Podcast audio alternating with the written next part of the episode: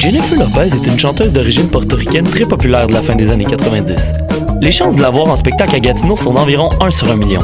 En contrepartie, les odds de voir un de tes artistes québécois favoris tels que Loud ou Claude Pelgag sont énormes. Grâce à l'ambassade culturelle, tu pourras assister à une multitude de spectacles en Outaouais dans un univers pas mal plus intime qu'à Oshiaga. Et ce, tout au long de l'année. Rendez-vous sur la page Facebook de l'ambassade culturelle pour voir notre programmation ou nous écrire si tu as toujours rêvé de faire la première partie de J-Lo, la chanteuse d'origine portoricaine très populaire de la fin des années 90. De ses racines autochtones à ses habitants venus du bout du monde, Montréal est une ville de nomades. Le festival Nomade rassemble celles et ceux qui sont nomades par culture, par choix ou nomades forcés. Musique, cinéma, gastronomie, pendant trois mois, jusqu'en décembre, le festival Nomade fête ses 10 ans. Suivez la programmation sur le www.lacaima.ca, k h a i m a slash festival-nomade. Je soutiens la réussite des jeunes. J'assure la sécurité alimentaire. Je facilite l'accès à un logement convenable. Je brise l'isolement social. Je bâtis des milieux de vie rassembleurs. J'aide une personne sur sept dans le Grand Montréal. Je donne à la campagne Centraide UCAM. centraide.ucam.ca.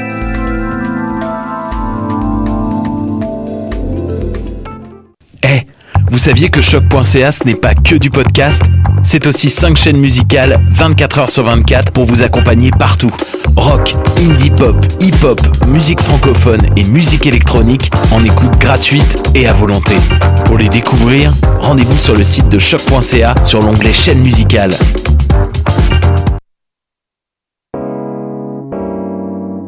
T'as raison, ma Brenda, c'est le résumé des nouvelles de la communication, du marketing, de la publicité et des médias en moins de 10 minutes. Chaque semaine, mets-toi à jour de l'actu, que tu sois professionnel du métier ou pas. T'as raison, ma Brenda, c'est le vendredi à 8 h sur choc.ca. Le reste de la semaine en podcast et aussi sur Facebook.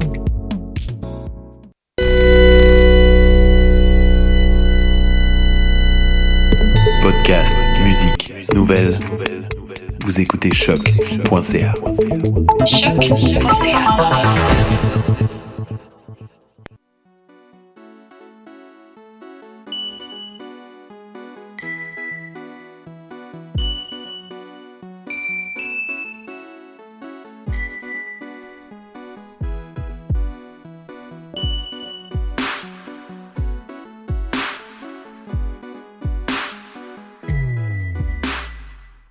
Sans dentelle, émission du 1er novembre 2018.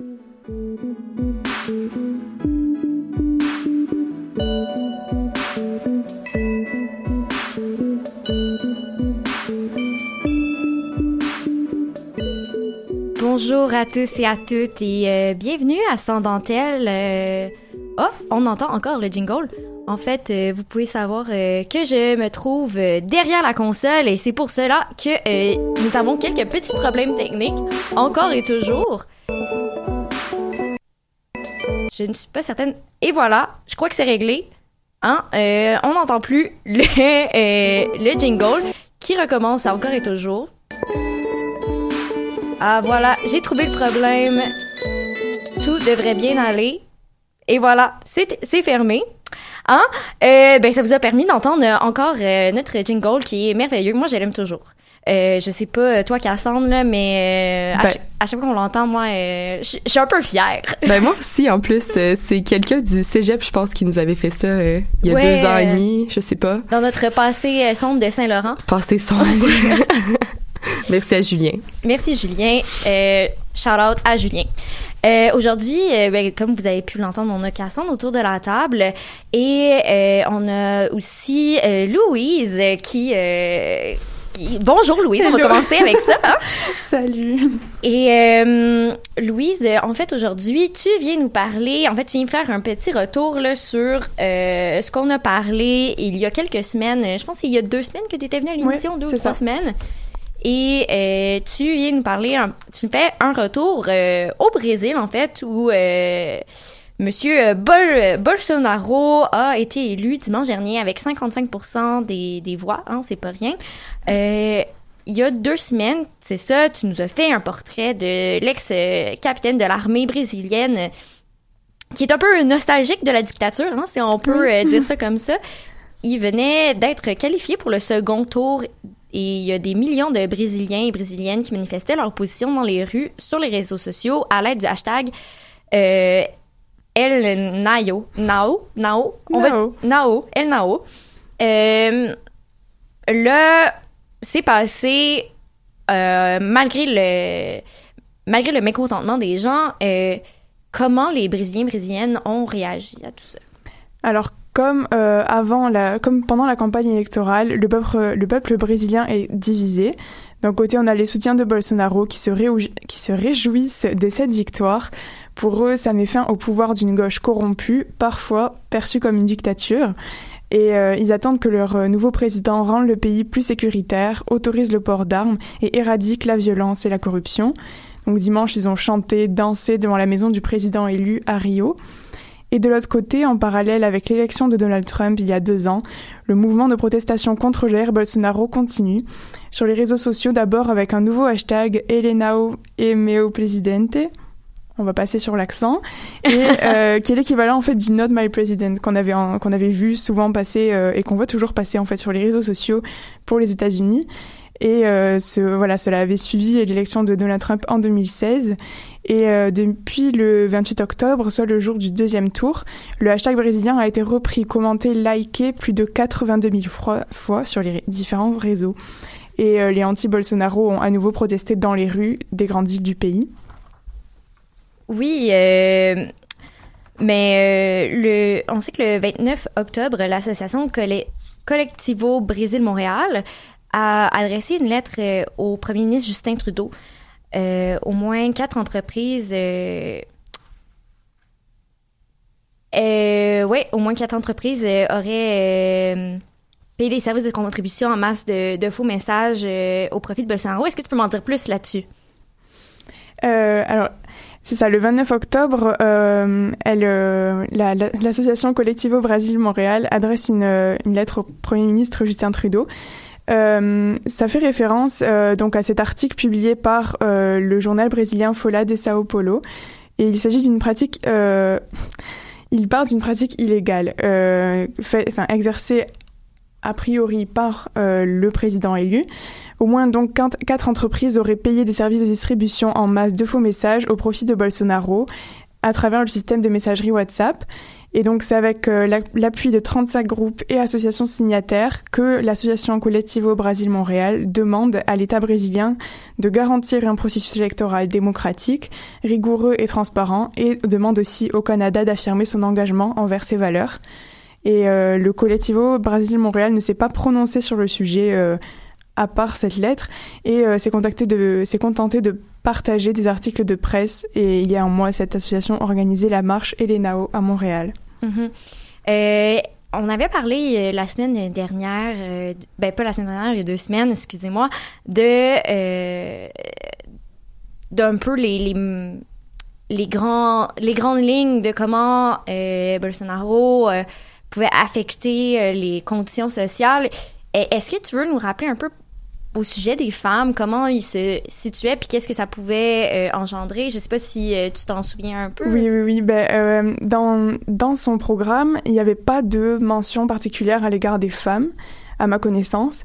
Le seul truc était qu'il n'était pas... Il n'est... En fait, pour résumer, euh, l'IVG, l'avortement, est interdit au Brésil, Mhm. sauf en cas de... euh, là, j'ai peur de faire une erreur, mais sauf quelques exceptions. en cas de malformation... En cas de, da- de danger pour la femme et en cas de danger pour le fœtus. OK. C'est tout. Donc, en cas d'agression sexuelle, euh, Avec une réserve, mais je dirais que non. OK.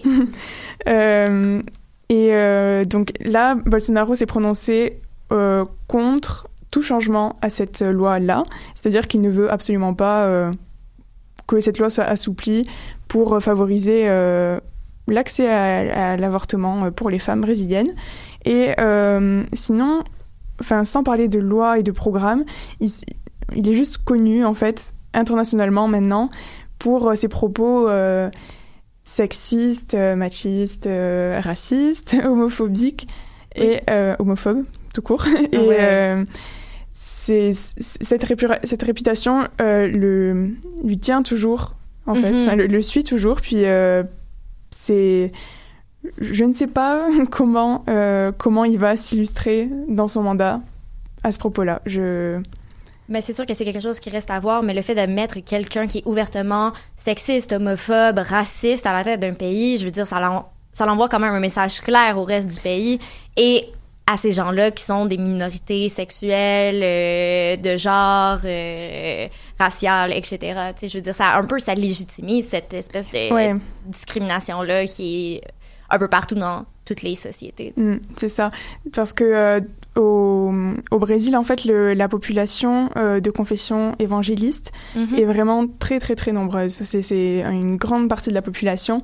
Puis, euh, en, en se positionnant de cette manière, Jair Bol- Jair Bolsonaro, il, il, il se met clairement du côté de, de l'Église évangélique, qui a donc un pouvoir énorme, et euh, donc lui-même est de confession euh, évangélique. Mhm. Et euh, donc, c'est ça, il, il se met d'un côté d'une grande partie de la population, mais en même temps, il se met à dos toute une partie qui sont les minorités de manière générale et qui sont pas à négliger puisqu'on les a, enfin, sur les vidéos, on les a entendus euh, dans les manifestations là ces derniers jours euh, qui, qui étaient juste, ça, avait l'air d'être des gens dépités par euh, ce qui venait de leur arriver quoi. Mhm.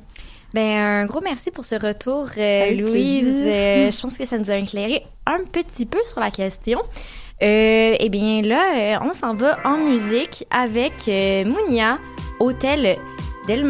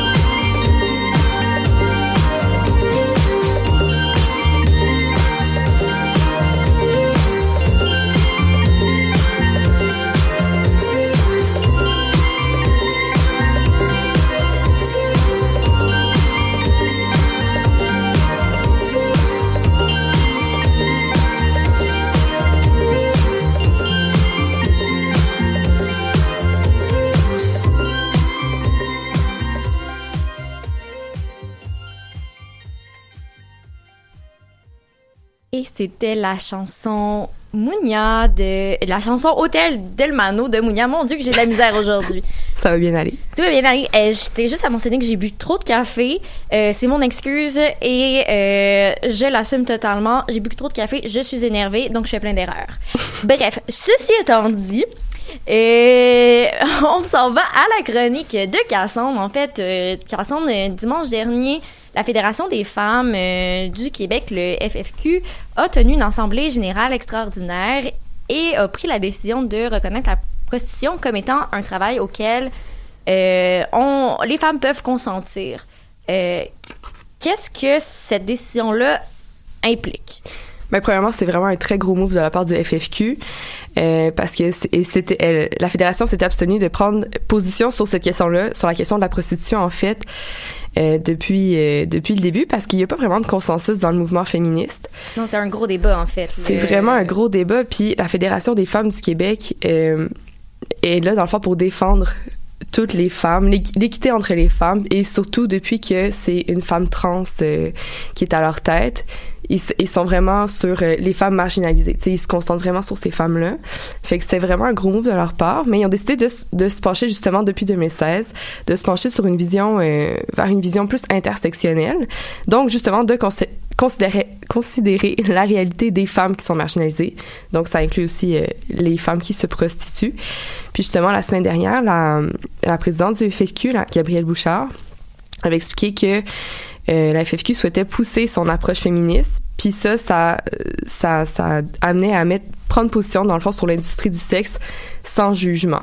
Fait que pour eux, c'est une façon de pousser leur leur approche. Puis euh, justement, en sortant cette nouvelle-là, la FFQ a dit, ben, et je cite, euh, qu'elle veut reconnaître l'agentivité des femmes dans l'industrie du sexe, incluant le consentement à leur activité. L'agentivité, pour euh, les gens qui ne savent pas, c'est la capacité pour une femme, euh, une personne en fait, d'agir.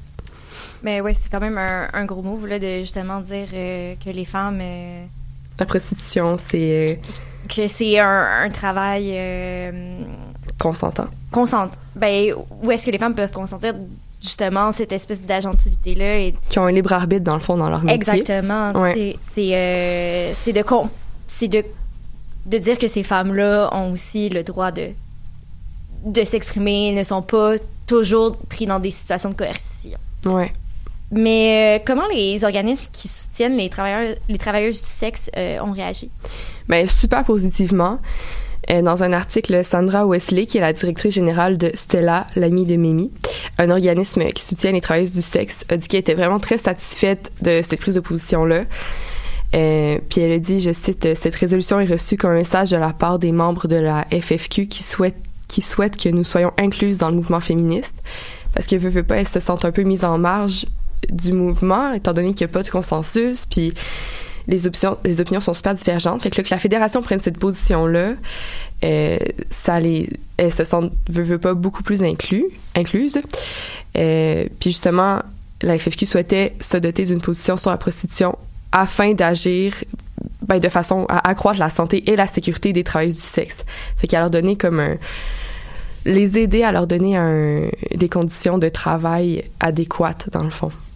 Mm. Juste rappeler que euh, l'organisation euh, Stella, c'est une organisation qui est principalement composée De travailleuses de du sexe. travailleuses du Mhm. sexe, euh, puis de, aussi de sexologues qui encadrent ces femmes-là. Fait que c'est vraiment un espèce de repère là, pour, euh, pour les travailleuses du sexe qui font ça de façon très... euh, qui ont utilisé leur libre arbitre, en fait, là, pour, Ouais. euh, pour faire ce, ce métier-là. Mais euh, est-ce que est-ce qu'il y a d'autres en fait, il y a eu d'autres réactions négatives? Est-ce que tu peux, euh, tu peux nous en parler? Ben oui, mais comme j'ai dit et répété, c'est un sujet encore super controver- controversé dans le milieu féministe. Euh, entre autres, la concertation des luttes contre l'exploitation sexuelle, qui est le CLES, je vais La, la clé, en fait. la clé, ouais. Euh, c'est moins long à dire, qui milite euh, pour abolir la prostitution. Euh, ben, ils, sont, ils étaient super opposés à l'adoption de la proposition. Puis, selon la clé, ben, en faisant ce move-là, la fédération des, ben, la FFQ a fait le choix de devenir une fédération pro-travailleuse du sexe. Fait que c'est comme si, en prenant cette position-là, ben, elles avaient choisi leur camp. Mhm. Puis ça, c'est, c'est eux qui disent ça. C'est la clé qui dit ça et non la FFQ. On- je vais juste rectifier. Puis, tu sais, pour eux, euh, justement, au devoir, euh, Jenny Laure Sully, qui est la- l'organisme communo- une organisatrice communautaire à la clé, a dit euh, Pour nous, il y a un travail social plus large à faire afin d'envisager une société où le consentement ne s'achète pas. Fait que Mhm. pour elle, c'était iné- c'était pas envisageable. Puis justement, ils ont ils ont menacé de, de sortir du, du FFQ parce qu'ils sont un- une des, des organisations membres, puis ils ont, ils ont menacé de le faire si la proposition passait. Personnellement, euh, j'ai déjà interviewé la clé pour un, un autre reportage dans le cadre Mhm. de mes études, puis la position était tellement ferme.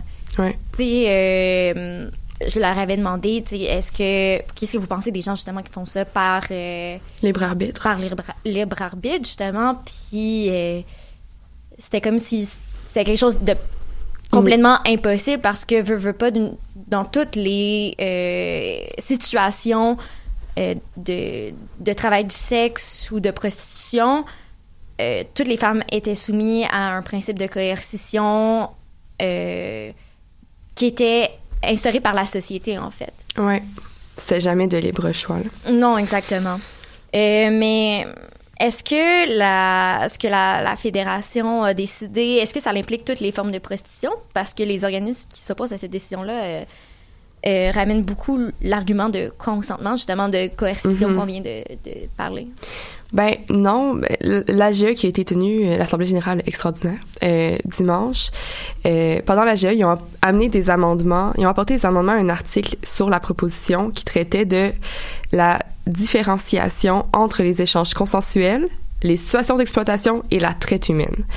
Fait que pour eux, ils mettent pas toute la prostitution dans le même panier. Mhm. C'est pas parce que tu te prostitues que c'est c'est fait euh, de façon euh, libre, mais c'est pas ça veut pas dire l'inverse non plus. Fait que eux dans le fond, ils, ils veulent elles veulent apporter de la nuance, elles, elles veulent apporter de la nuance dans cette euh, dans cette problématique là, là je mets des guillemets, c'est pas nécessairement une Mhm. problématique, mais ça comporte des problématiques veux, veux pas parce que oui, c'est vrai qu'il y a des situations qui sont malsaines, puis il y a des situations euh, qui sont faites euh, de façon non consentante. Mhm. Fait qu'elles sous-entendent pas que prostitution égale consentement, c'est pas ça pantoute, mais elles veulent valider, en fait, plus légitimiser ces femmes-là qui, elles, décident de le faire de leur plein gré, puis que c'est pas sous, justement, coercisé, puis... mhm. Puis, quelles euh, conséquences que cette prise de position-là risque d'avoir sur la FFQ? Ben, ils vont sûrement, en fait, je pense qu'ils en ont déjà perdu quelques membres, euh, Ah dont, ouais. dont la clé. Ouais. Ben, je suis allée sur leur site tantôt, puis je trouvais pas dans les membres euh, comme La clé. la clé. Peut-être qu'elle est là, mais je l'ai pas trouvée. OK. Parce que justement, comme je disais plus tôt, elles, elles avaient menacé de, de, De se retirer. Ouais. Parce que pour elles, c'est pas. euh, ça fait pas partie de leur valeur. Euh, fait que c'est vraiment. Ils ont eu plusieurs menaces de désaffili- désaffiliation. Mhm. Euh, mais il faut dire que pendant l'AG, tu sais, je disais dans l'article que c'était vraiment fait. Le vote avait été fait dans un- une ambiance. euh, une bonne ambiance, tu sais. Il y avait pas eu comme trop de ça avait bien été accueilli, puis ça a vraiment été mis sur table tout ce qu'elle voulait dire pour, tu sais, justement, le fait de différencier les différentes sortes de prostitution, puis tout, pour que ça soit clair, puis que ça réponde quand même à leurs valeurs. Fait que oui, ils ont pris une position, mais ils l'ont pris de manière euh, modérée, si je peux dire, même si c'est- une position quand même euh, pas ferme, mais ça a quand même un impact euh, sur la vision. Tu sais, ils ont, ils ont pris une position. Ouais, je me répète pas mal, là, mais... Non, mais c'est clair ce que tu. Euh, moi, je me demande, en tout cas, je, je sais pas si tu es, au courant, mais je sais pas si ça va avoir un impact justement sur euh, les lois au Canada euh, qui, euh, qui encadrent la prostitution parce que c'est assez. euh, en fait, j'ai- j'ai parlé justement à une, une travailleuse du sexe qui, elle, le fait de son plein gré. Mhm. Puis elle m'avait dit que euh, la loi canadienne, je sais pas si vous êtes au courant un peu, là, mais la loi canadienne est assez problématique étant donné qu'elle. Ça légalise les gens qui utilisent leur service, mais pas les travailleuses en soi? C'est plus Euh, non, c'est le contraire en fait. Le, le travail du sexe est illégal, Ok, ouais. mais les gens qui utilisent le travail du sexe, en fait, qui euh, les clients, Mhm. sont criminalisés. Fait que ce Ok. que ça l'amène comme, com- comme problématique, c'est que les gens sont moins willing de donner leur nom, de donner leur information personnelle. Euh, ce qui fait que s'il arrive quelque chose, par exemple une agression sexuelle, ben c'est très difficile de retracer ces gens-là. Fait que les femmes se retrouvent, ben je dis les femmes, mais parce que c'est majoritairement des femmes, mais les personnes qui se retrouvent en, en situation en- qui sont travailleuses, travailleurs du sexe, euh, ont moins un sentiment de sécurité. Ben oui. Ben, ils sont que- moins protégés par, euh, Mhm. par leur gouvernement. Là. Ben, en fait, ils sont protégés par leur gouvernement, mais ils sont pas protégés dans une situation d'agression sexuelle. C'est très difficile de retracer ces gens-là, en fait. Mhm. S'il arrive quelque chose ou, euh, par exemple, donner des condoms, ça pourrait être représenté comme une façon de euh, d'encourager la prostitution parce que les proxénètes aussi sont, euh, sont criminalisés. Euh, fait que quand on fait de la sensibilisation autour de la prostitution, euh, pour avoir des pratiques plus euh, legit, si vous me permettez. Plus saines. Plus saines, euh, ben on risque aussi d'être euh, incarcéré. Donc c'est c'est la légalisation sans être réellement de la, lé- la légalisation ou euh, c'est les protéger sans réellement les protéger. tu sais.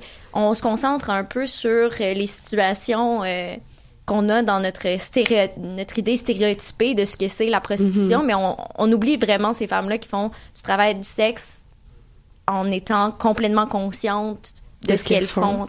Mais je pense que en, en prenant cette position-là, la FFQ se met de leur bord. Ouais, puis c'est un pas de plus vers euh, les rendre de plus en plus, euh, je sais pas comment dire, mais, Mais comme des personnes qui ont des, des travailleuses à part entière, parce qu'elles sont pas considérées comme ça en ce moment. Dans je trouve que dans l'imagination populaire, juste quand on en parle autour de nous, il y a tellement de visions euh, précises et euh, négatives de la prostitution.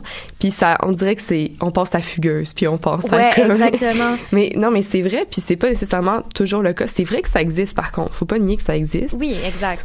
Mais il faut pas nier aussi qu'il y a une, c'est pas tout blanc tout noir. Puis je pense que la FFQ a mis ça sur la table. Puis c'est, c'est déjà une étape de plus. Je sais, le gouvernement a comme pas réagi encore. On s'entend que c'est depuis dimanche. Ouais, c'est ça. Je sais pas à quel point il va réagir Et c'est ça. plus. Mais, sais, ça va peut-être amener justement à prendre des mesures dans le futur, mais sûrement pas que ça va être fait demain. là. Mhm. Mm. Ben, euh, merci Cassandre euh, pour euh, cette, cette chronique que j'aurais aimé qu'on étale euh, beaucoup plus Sur deux longtemps. émissions. Exactement. Ben, on va, on va déjà se laisser en musique en fait. Je vais vous dire salut déjà parce que parce que c'est ça. Hein? Euh, on l'a entendu assez le jingle au début, Euh, mais euh, bref. On se retrouve la semaine prochaine avec des sujets tout aussi pertinents qu'aujourd'hui. Et on se laisse en musique en fait avec une artiste que j'aime beaucoup, Ryan Playground, Playground, avec la chanson Too Smart.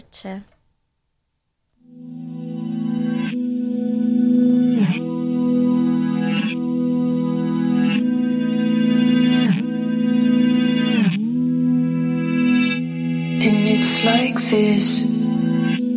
It all started from the bottom of my heart.